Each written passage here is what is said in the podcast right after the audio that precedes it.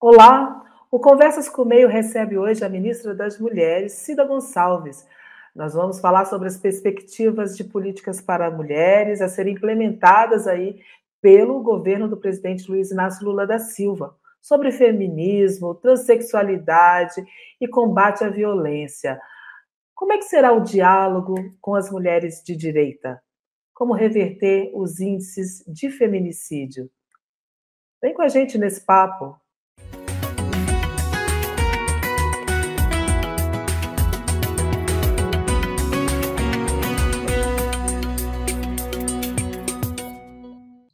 Olá, ministra Cida Gonçalves, muito obrigada por atender aqui o canal Meia. É uma honra recebê-la aqui para conversar um pouquinho sobre política para as mulheres. Ah, eu que agradeço o convite, Luciana. É um prazer estar aqui, né, fazendo um debate, falando com você, né, minha parceira de alguns tempos. Mas obrigada.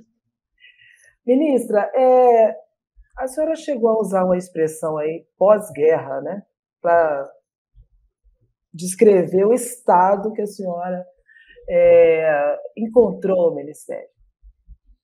O que, que é isso? O que, que, o, o, que, que, o que, que foi desmantelado? O que, que aconteceu aí no Ministério das Mulheres durante o governo anterior? Nós tivemos várias questões, né? Primeiro, a mudança de concepção, né? Nós tínhamos é, uma Secretaria de Política para as Mulheres que pensava as mulheres enquanto sujeito de direito e toda a política que era elaborada para isso. Isso mudou, passou a ser é, observado e trabalhado na, no, no, no, governo. Eu vou dizer que começou no Michel Temer logo após o golpe e culminou né, com o governo eleito em 2018, que transformou, na verdade, a Secretaria de Mulheres em apenas é, primeiro transformou em uma secretaria de família, né? O governo é, anterior.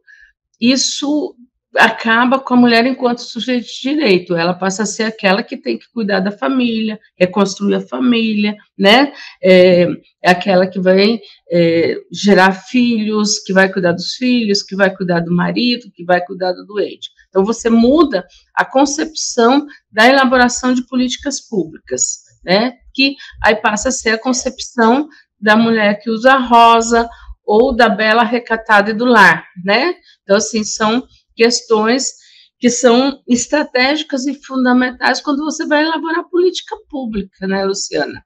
Então, essa é uma, uma primeira questão. A segunda é a secretaria perdeu o poder. Por quê? Já na época do Michel Temer, ela sai, ela vai para o Ministério da Justiça, depois ela vai para a Presidência da República e depois ela vai para o Ministério da Igualdade Racial, Mulheres e Direitos Humanos. Então, você tem aí num processo de menos de dois anos uma mudança de escala e para cada lugar que você vai, você perde dinheiro e você perde poder. Então, acho que isso é um outro elemento. Quando em 2018 se ganha, o governo anterior ganhou as eleições, criou é, o Ministério da Família, da Igualdade Racial, dos Direitos Humanos e Cidadania. Né? A mulher ficou dentro da, da família. Então, são questões que efetivamente a gente, isso mostra qual a concepção, a forma, né? E dentro de uma política que era muito mais religiosa, né, muito mais dentro de uma concepção. E todas as políticas foram isso. Então, o que é terra arrasada? O 180, ele foi, é, ele acabou. Eles colocaram o 180 dentro da ouvidoria dos direitos humanos. A ouvidoria, nós sabemos que o papel dela é receber denúncia e fazer os encaminhamentos da denúncia. Né? Essa não é a função do 180. Acima disso, ainda tem a questão do protocolo. É o mesmo protocolo, Luciana, para calamidade pública, para igualdade racial, para criança e adolescente, né, para idoso, para todas, para todas as áreas de atuação do Disque 100 e do, do 180 é o mesmo protocolo. Portanto, ele não existe, né? Ficou só a ouvidoria dos direitos humanos. O 180 passou a ser só um canal de telefone do 180. nós, a Casa da Mulher Brasileira, o que nós temos são as sete que nós deixamos em 2016. Então, assim, nada se avançou efetivamente no que se trata de política para as mulheres. Agora, o, o orçamento da, é, da política para a mulher, ele já havia sido re, reduzido dentro do contexto que você acabou de explicar. E ainda houve um problema de execução, né? A execução do Ministério é, também deixou muito a desejar, inclusive é, isso foi relatado. É, você constatou isso? É, isso refletiu de que forma é, na violência contra a mulher, é, no desmantelamento das políticas de empoderamento feminino? O que, que você percebeu em relação à execução? Na verdade, a execução mudou o caráter e a perspectiva. Por quê? O que, que é que eles fizeram? Eu acho que teve duas coisas. Uma, não executaram mesmo, né? É, executaram pouco. Segundo, não queriam executar a, a, o que você observa pelo que foi colocado. Por quê? Porque nós sempre executamos as políticas diretamente. Éramos nós, era a secretaria e o governo do estado ou município, era direto, né? Ou com algum movimento. Eles transformaram tudo em emenda, tipo terceirizar. Então, se o município quer a Casa da Mulher Brasileira, tem que falar com o deputado, o deputado faz a emenda e aí tem a Casa da Mulher Brasileira. E mesmo assim, com, mesmo com a emenda, a execução foi muito pequena, porque é, no planejamento que estava, tinha 11 casas em construção. A única que está sendo erguida é a de Teresina, no Piauí. As outras todas ainda estão em processo de licitação, em colocação de pedra fundamental, revendo, achando terreno. Então, você não tem um processo de execução, de acompanhamento, inclusive de liberação de recursos.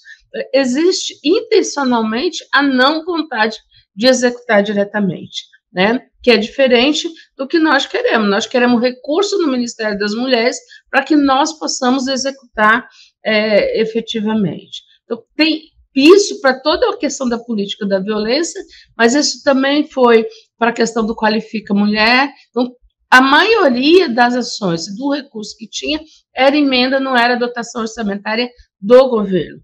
Tanto que o que nós herdamos de orçamento foi 23 milhões, Luciana. Esse, essa, essa, essa foi a proposta orçamentária deixada pelo governo anterior e deixada pela Damares. Isso é, é suficiente para quê?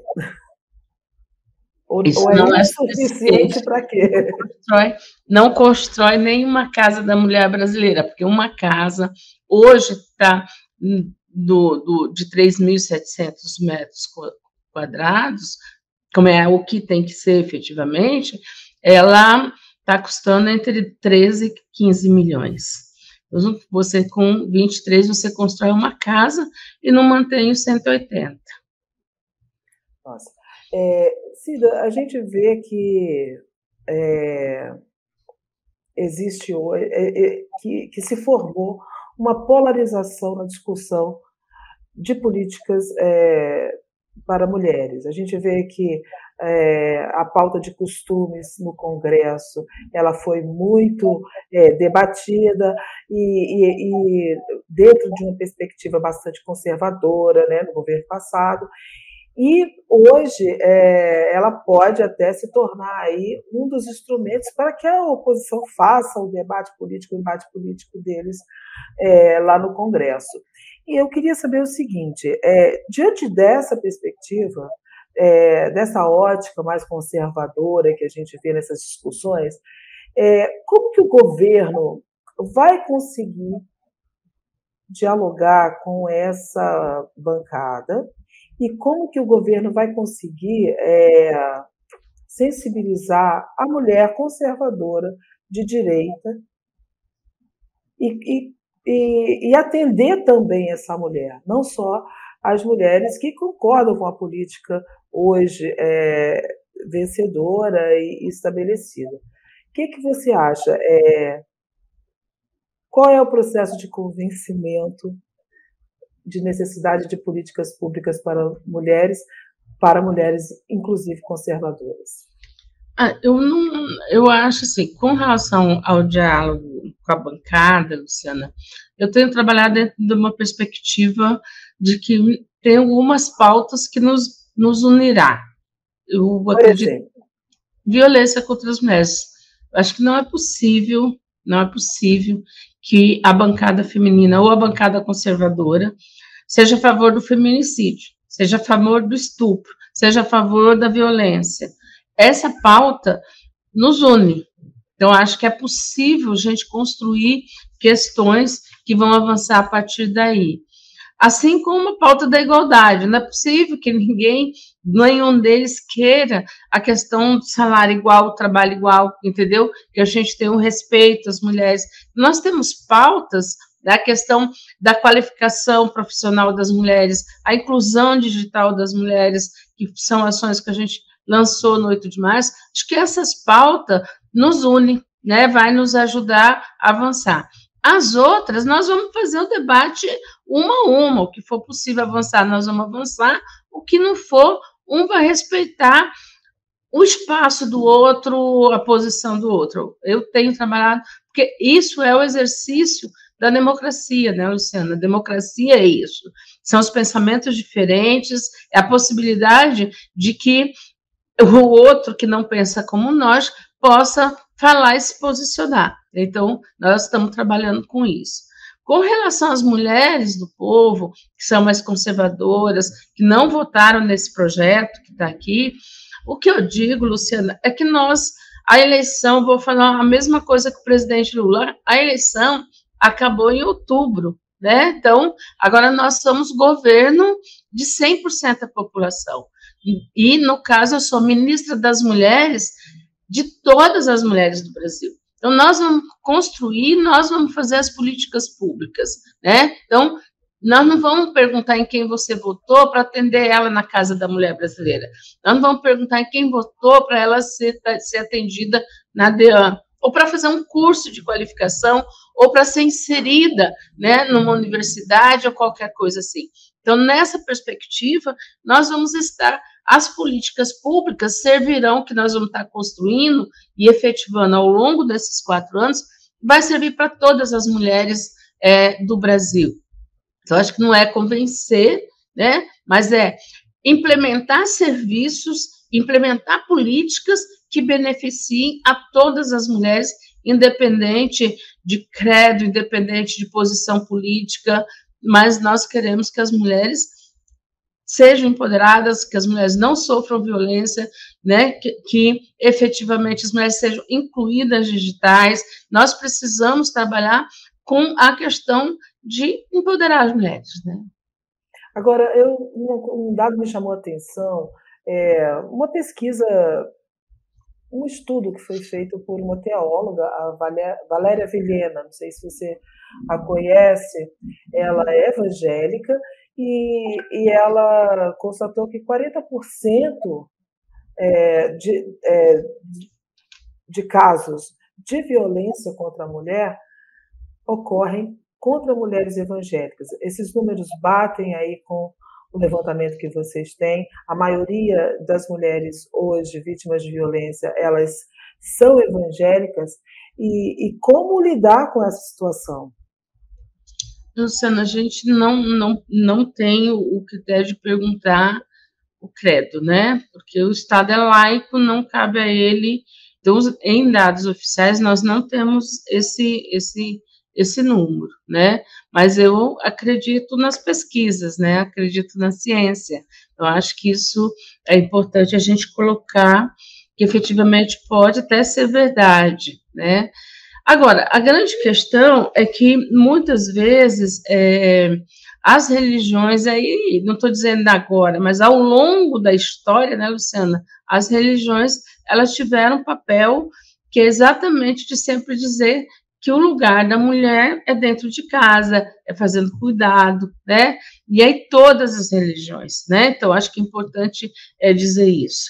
E é um desafio porque nós queremos na questão da violência, né, tanto no Pacto do Feminicídio quanto no programa Mulher Viver Sem Violência, está na programação nós conversarmos com todas as entidades e instituições brasileiras, inclusive as religiosas, porque elas são importantes para você construir, Luciano, uma nova cultura no Brasil, que é uma cultura de respeito, de tolerância, que nós perdemos nesses últimos 10, eu vou chamar 13, 14 anos, é, efetivamente. Né? Nós perdemos isso.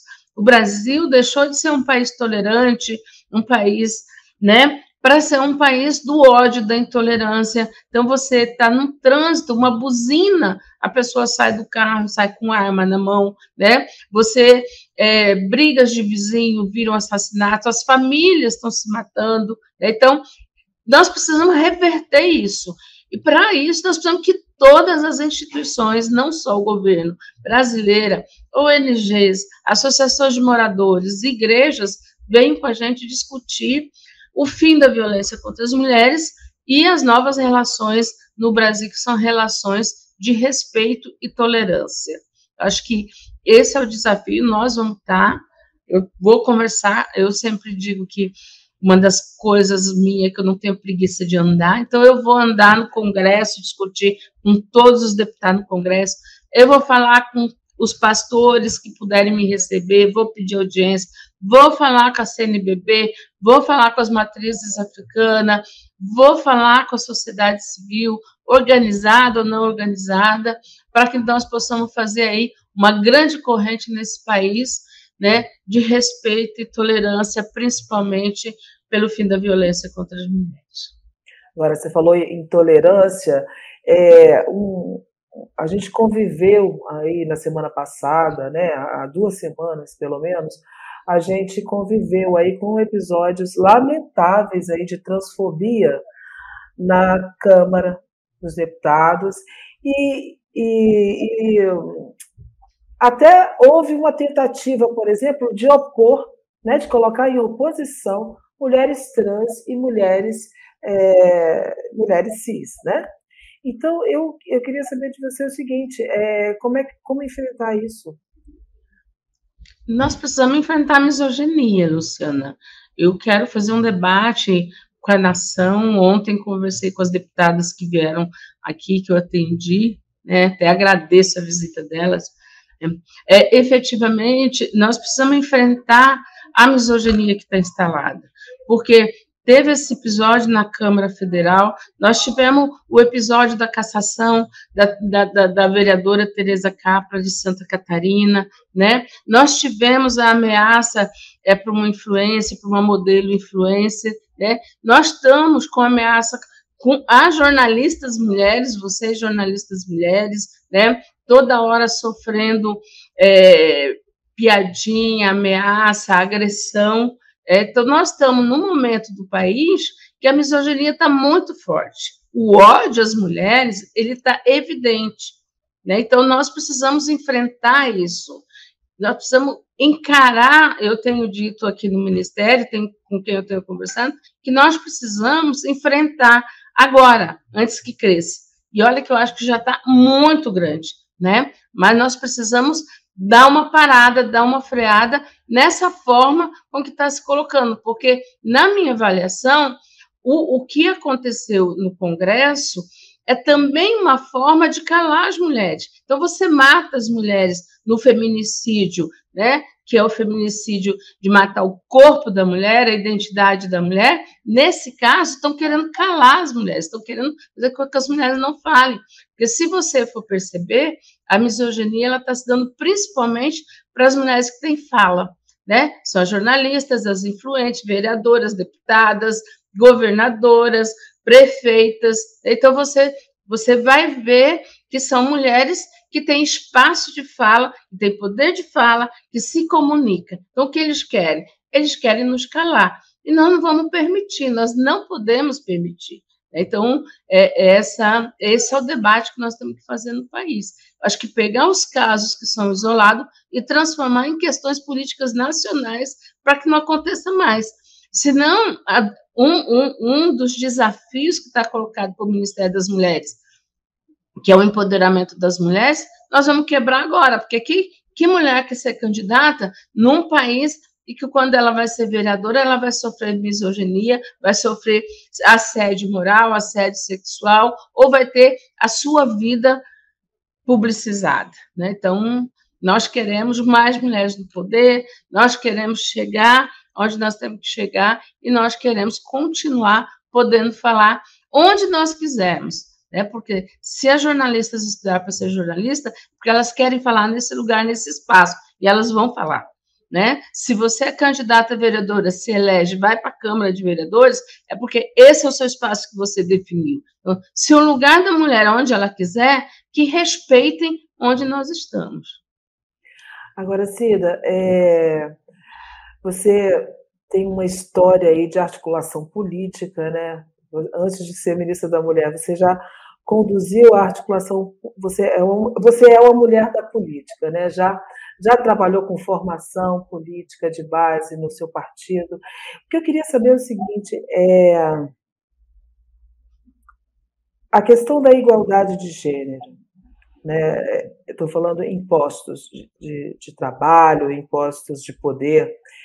Por que, que é tão difícil que esse conceito esteja hoje e que permeie hoje, por exemplo, uma campanha política, que seja um compromisso de um candidato ter igualdade de gênero no Brasil. A gente já vê que isso acontece em outros países, né? inclusive países da América Latina. É, a gente tem, por exemplo, o, o, o, primeiro-ministro do Canadá, Justin Trudeau, quando assumiu, e lá em 2015, ele já montou um gabinete paritário que meio que chocou o mundo, né? com, com atitude que, que se espera, né? uma atitude que, é, que, se, considere, que se considera democrática. Né? Uhum. Por que, que na, por exemplo, na última campanha houve uma ausência de compromisso com paridade de gênero. A gente sabe que, que o presidente Lula é, nomeou aí 13 ministras, né, um número bastante diferente do que a gente tinha. Mas e a paridade? E o 50-50? É porque, na verdade, Luciana, a gente tem um país muito machista, né? Nós temos um país muito machista, não adianta, nós fazemos um debate sobre os direitos das mulheres, mas cada conquista, por isso que é muito difícil a gente aceitar o que foi feito no Ministério, o que foi feito com as políticas para as mulheres, porque cada, cada item, cada política, cada direito que nós conquistamos foi com muita luta, foi com muita luta, não foi fácil. É, quem conhece a luta das mulheres no mundo e no Brasil sabe que foi com muita luta.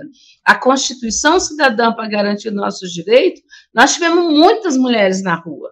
Não foi que caiu do céu ou porque os homens estavam aqui.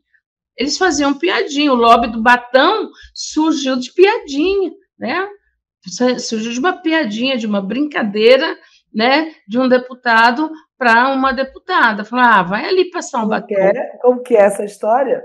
A história é assim, na verdade, um, um deputado é, brincando, né? Diz que brincando, mas na verdade fazendo as discriminações que eles sabem fazer muito bem, disse para uma deputada: vai ali passar um batom, né? E a, a, as mulheres estavam discutindo a questão dos direitos das mulheres e a deputada discutindo os direitos das mulheres. Por isso que passou a ser chamada o lobby do batom, né? Se você for ver a Schuma, a Schumacher, ela escreveu um livro, né, História das Mulheres, lá tem um registro dessa história. Então, as mulheres passou a ser o lobby do batom. As mulheres se juntaram e, junto com o movimento de mulheres, fizeram aí as maiores conquistas que nós podíamos ter enquanto uma, uma constituinte cidadã. Assim, tem sido isso permanentemente é, nas nossas vidas, na nossa trajetória de luta. Né? Isso não, não se acabou depois de, dois, de, de 88, ela tem sido permanente. As estruturas partidárias continuam sendo masculino, o poder continua sendo masculino, Luciana. E o poder, e quando a gente fala poder masculino, é de um pensamento que permeia a sociedade. Então, ter lugares em alguns espaços, ter mulher nesses espaços, para eles é ruim. E quando você vai falar de participação é, de vaga, né, na Câmara de Vereadores, no Legislativo, no Executivo, para entrar uma mulher, um homem tem que sair, essa é a conta. Então, para ter 11 ministras e duas presidentes de banco, é porque 11 homens não estão nesse 10, né? Porque das mulheres, impossível um homem querer ser ministro das mulheres. Mas, é, efetivamente, é dessa conta que nós fazemos. O Lula pediu para os partidos indicar, foi a indicação dos partidos. Os partidos não indicaram mulheres. Foram só 11 partidos, 11 não, né? Alguns partidos que indicaram mulheres. Então, veja bem, então a estrutura está formada. E é essa estrutura que a gente tem que modificar. É dessa forma que nós vamos ter que alterar. Porque quando as mulheres entram na política, não importa de que partido, como é, elas terminam alterando o quadro da realidade que está colocada. Nós sempre brincamos, né? Que as mulheres não tomam isca até de madrugada, porque eles falam que as mulheres fazem o clube, né? Da Mônica, mas eles têm o clube deles também, né? Então, é. assim, é, efetivamente, é, é, é então, discutir o poder, discutir paridade, discutir 30% é discutir poder né? 30% numa e tanto que até hoje o projeto que tem no Congresso Nacional de ter garantir 10% das cadeiras e não das vagas para você disputar, não sai do debate, né? Não passa, não vai à frente. Então, é, são questões que nós vamos ter que enfrentar no machismo porque assim ele se perpetua no poder, assim ele se perpetua, porque são eles que decidem as legislações, são eles que decidem, né? Eu, uma coisa que me deixou indignada, eles foram discutir a dignidade menstrual das mulheres. Oi, né? Então, assim, são eles que decidem as nossas questões mais simples da nossa vida. E nós temos que pensar isso enquanto mulheres. O Ministério das Mulheres vai trabalhar nessa perspectiva. Nós precisamos definir aquilo que é nosso, enquanto gênero feminino, enquanto mulheres. Nós precisamos ter um, um processo de que as nossas coisas nós estaremos fazendo debate. Né? E eu tenho dito aqui no Ministério, para o 8 de março, na hora de pensar as ações, para todos os ministros. Nós temos que ter ações em todos os ministérios. No do transporte, no da infraestrutura, de Minas Energia, né? Porque a mulher não é só uma questão de saúde, que é importante, prioritária, não é só uma questão da assistência social, mas você tem que pensar a cidade para as mulheres, você tem que pensar o desenvolvimento das mulheres, você tem que pensar qual é a perspectiva que você vai construir da economia para as mulheres, né? Como é que você vai incluir, como é que você vai diminuir a dívida, porque é ela que termina pagando sempre a conta, é ela que tem o peso da, da responsabilidade da casa, é ela que trabalha, que paga os impostos. Então, nós temos que pensar dentro de uma perspectiva de uma política ampla e que inclua essas mulheres em todo o processo, né? Mas é uma disputa, né? É uma disputa permanente. E vai durar acha... anos. Vai durar anos? Acho que vai. é o seguinte, é, eu, eu, eu, queria saber se você acha que é, nesse, é que o que o que precisa vir primeiro nesse caso, né? Você acha que a lei se você muda a lei ou se você estabelece esse critério, independente da lei, mas, por exemplo, já se coloca, vamos ter um gabinete paritário, né? Ou seja, você acha que a lei faz com que a, a realidade mude ou é preciso mudar a realidade para que se tenha essa regra? Acho que as duas coisas juntas. Acho que tem que ser as duas coisas juntas. Porque, por exemplo, eu vou te dizer, vamos trabalhar a cota dos Senão a lei não se sustenta. É. Vamos não pegar pega. a cota. Não pega. É.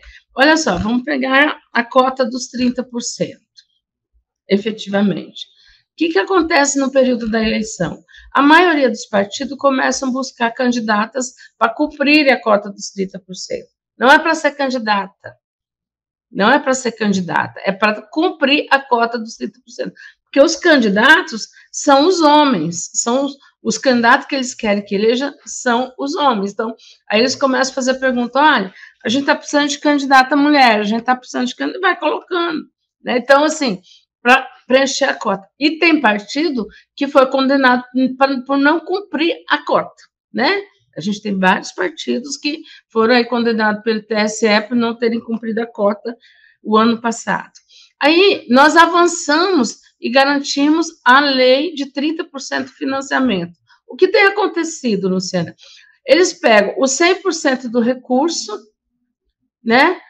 30% eles dão, eles dão para as mulheres, 70% fica para os homens. Não, é o 100% dividido para todos os candidatos e mais 30% para as mulheres, porque aí você discute igualdade. Aí, igualdade não, você dá o equilíbrio, né? Porque a igualdade, as, como a as equidade, mulheres, né? É, exatamente. Então, assim, você, não. Então, as mulheres, a cota dos 30% é dividido por todas as mulheres, e é o que elas têm na campanha. Né? Então, assim, é, você termina encontrando formas de burlar a própria legislação existente. Vai se criando, porque o sistema permite isso. Né? Então, o que nós precisamos fazer?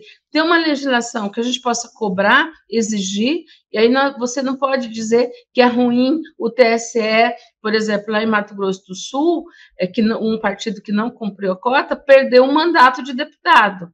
Isso é, isso é ótimo. A legislação permite isso, porque isso reeduca o partido a nunca mais fazer isso, né? Porque perdeu um mandato porque não cumpriu cota, né? Então, assim, eu acho que são, são esse, a legislação avança nisso, mas nós precisamos avançar no debate com a sociedade. Nós precisamos avançar na perspectiva de que isso é um direito das mulheres, é uma conquista das mulheres. Né? Então, é, e aí, para mim, tem que ser os dois paralelos um só. A legislação por si, nós encaminhamos agora no 8 de março a lei da igualdade salarial, né? Mas se você for perceber o que é diferente na lei, nós, nós trabalhamos a igualdade, porque as pessoas disseram, ah, mas a Constituição já garante a igualdade e a CLT também. É verdade, é verdade, nós estamos reforçando isso. A grande questão que nem a Constituição nem a CLT diz quais são as consequências. Quem fiscaliza? com a multa. Né? A nossa lei traz. Vai ter fiscalização, né? vai ter multa para a empresa que não fizer isso. Isso é que vai mudar o comportamento da empresa, isso é que vai trazer a igualdade efetivamente é, para o debate e para a questão é, da igualdade salarial. Então, nós precisamos trabalhar ao mesmo tempo, por exemplo, o que, que nós estamos fazendo? nós criamos um GT porque nós queremos discutir a questão dos cuidados, porque nós precisamos avançar, não é só o salário, nós precisamos dar condições para que as mulheres tenham ascensão na vida profissional. E para isso, nós precisamos dividir a questão de pegar a criança cinco horas na creche, né, Luciana? Porque muitas é. vezes a mulher não, não assume um cargo de chefia, porque quatro e meia ela tem que sair do trabalho e tem que pegar a criança na creche ou porque a hora que a criança se machuca, ou o professor, ou a escola, ou a creche liga para quem? Para a mãe. Né? Então, os cuidados ainda estão com as mulheres. Então, nós precisamos discutir efetivamente como é que o Estado pode criar política pública para garantir né, a questão é, da igualdade, mas, ao mesmo tempo, nós precisamos dividir, discutir com a sociedade, com os homens brasileiros, a questão da divisão sexual do trabalho em casa. Cida, diante do que você falou, quer dizer, tem uma infinidade de desafios aí para enfrentar. Mas eu queria saber qual, qual será assim, sua primeira prioridade nesse ano.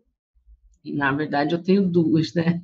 Uma, hum. a questão da igualdade, acho que isso é um desafio, colocado pelo presidente da República. Nós precisamos aprovar o projeto de lei, nós precisamos estabelecer políticas para a questão da igualdade, né?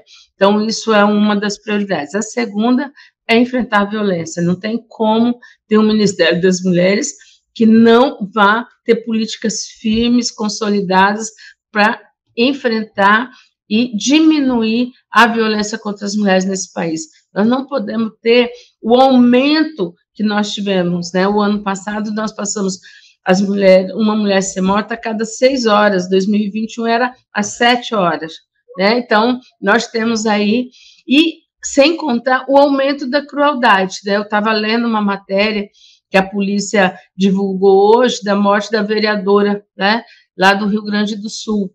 É, efetivamente, ela estava viva, ele tentou colocar, a, a, colocar como suicídio, tentar enforcar, ela ainda estava viva, né? Depois que viu que não deu conta, matou de outra forma. Mas, assim, até isso é termina sendo uma crueldade, né? Como é que as mulheres estão morrendo, a crueldade que tem aumentado, eles estão matando os filhos para castigar as mulheres.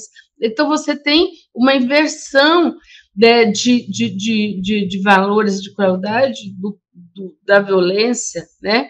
Que tem sido muito forte. Então você pega o aumento da violência física, o aumento da violência psicológica, a questão do assédio moral e sexual, né? Nós temos a questão do feminicídio e nós temos a questão da violência política de gênero contra as mulheres nos espaços públicos, seja eles qual forem. Então, nós isso tem que ser enfrentado com muita garra, com muita firmeza, e essas são as minhas duas prioridades.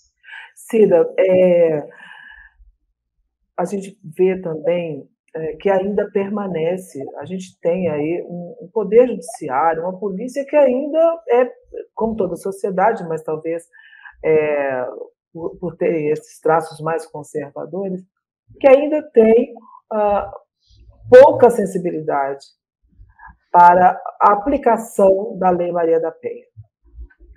Você pretende fazer algum processo de diálogo com essas instâncias, com o Poder Judiciário, para sensibilizar juízas e juízes, né, é, para essa questão?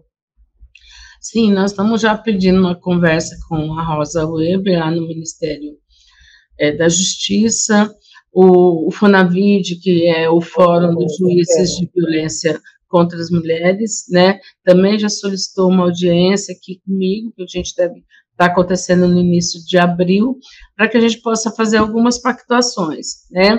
Avançar em umas coisas, ver é, efetivamente. Afora isso, nós já vamos, é, o próprio ministro Flávio Dino, nessa semana, a gente fez é, conjuntamente, o Ministério da Justiça e o Ministério das Mulheres, um seminário com a segurança pública para debater a questão do atendimento, para debater a formação, a entrega das viaturas, né, foram 270 viaturas entregue no 8 de março, é, o, o, ministro vai comprar mais viaturas para que a gente possa trabalhar com a Patrulha Maria da Penha e equipar as delegacias especializadas, né, para dar conta, mas o que eu tenho discutido, Luciana, é que nós precisamos começar a avaliar o perfil de quem vai trabalhar nos serviços especializados, né, porque muitas vezes é, o profissional da segurança pública vai lá para a delegacia especializada como castigo.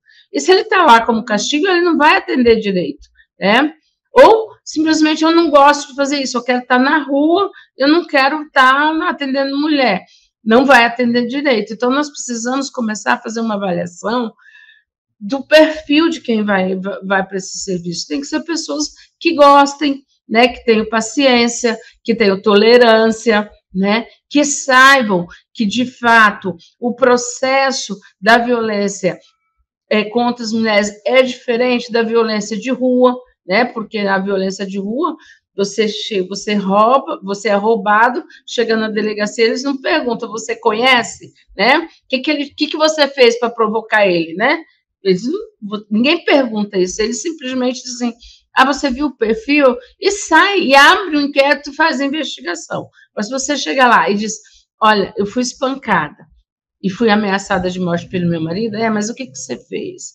Você tem certeza que você quer fazer isso? Né? Então, qual a diferença de, da rua e do, de, e da, de dentro de casa, do né? doméstico, né? Exatamente. Então, é, esse é um debate que nós temos que fazer dentro de todos, do, e eu falo todos, porque é a segurança pública, é o sistema de justiça, é a assistência social, é a saúde, todos os profissionais. Então, assim, não é uma questão apenas de investir em qualificação, informação e sensibilização.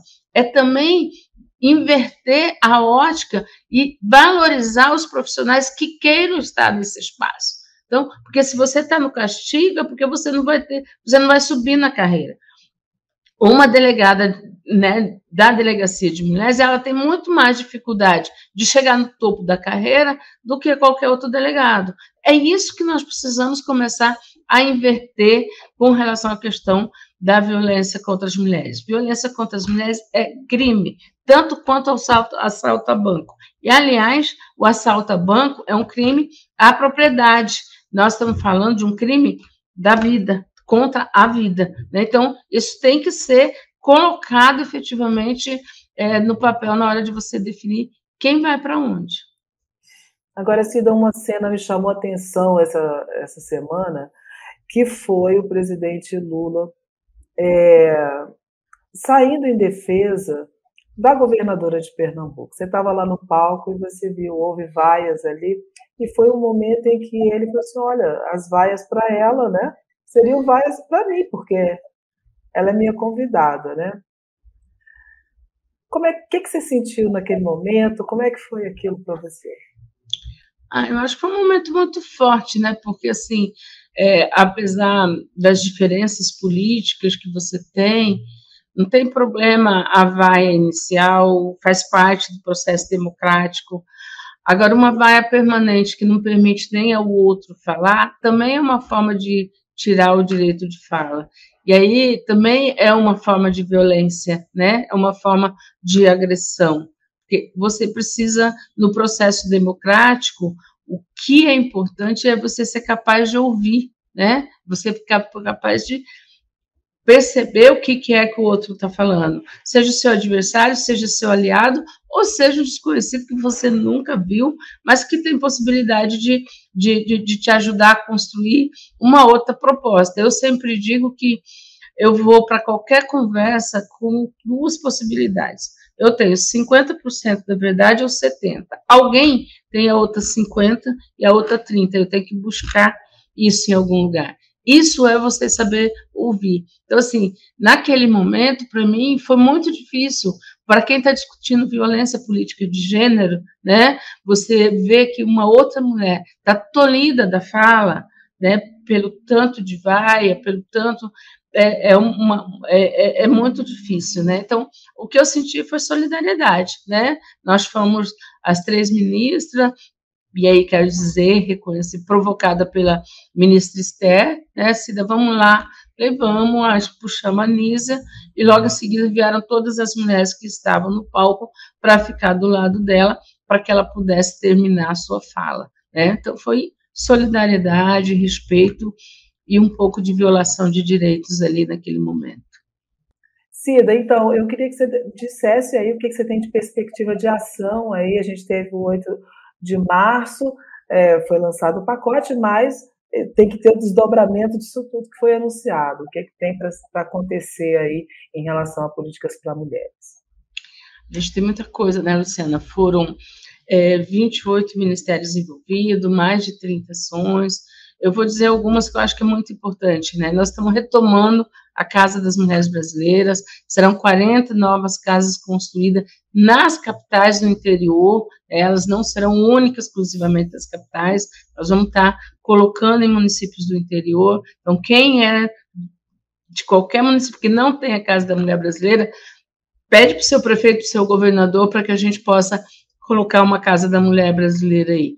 Nós estamos é, retomando 180, nós já retomamos, mas a partir de abril, possivelmente, a gente vai fazer o atendimento pelo WhatsApp também, então vai ter a ligação telefônica e o atendimento por WhatsApp. A gente teve a entrega das 270 viaturas, né, é, efetivamente. Nós vamos ter, teve o projeto de lei assinado pelo presidente da República da igualdade salarial, e nós vamos ter também a questão, que eu acho que é muito importante, né, que veio do, do Ministério da Gestão, uma lei, Luciana, que garante 8% das vagas das licitações é, das empresas que vão prestar serviço para o governo federal para as mulheres em situação de violência. Acho que isso dá um grande avanço na perspectiva da autonomia financeira das mulheres, mas também na capacidade das mulheres terem uma motivação a mais para fazer a denúncia. né? Então, nós estamos aí com essas grandes ações na área da autonomia do trabalho. A gente teve no PA, que foi lançado em Recife agora, nós vamos ter uma parte para as mulheres, um PA só das mulheres, né, onde as mulheres, para incentivar a questão da, da cooperativa, a produção das mulheres. Então, a gente está com muitas ações aí para efetivamente garantir as políticas públicas que foram negadas às mulheres nesses últimos seis anos. Nada de salinha rosa em delegacia, né? Não, nada, no máximo uma lilás, mas nada de rosa, né? Porque a mulher tem que estar onde ela quiser, ela tem que ser o que ela quiser, usar o que ela quiser, inclusive rosa, né? Mas no espaço da vida pública, nós somos mulheres que podemos estar em qualquer lugar, de qualquer jeito e fazer qualquer coisa. Cida, muito obrigada por nos atender aqui, por me atender com todo esse carinho. E o meio está aqui aberto para quando você tiver qualquer coisa para discutir sobre política de gênero, política para mulher, estamos aqui. Um beijo para você. Beijo, obrigada, Luciana.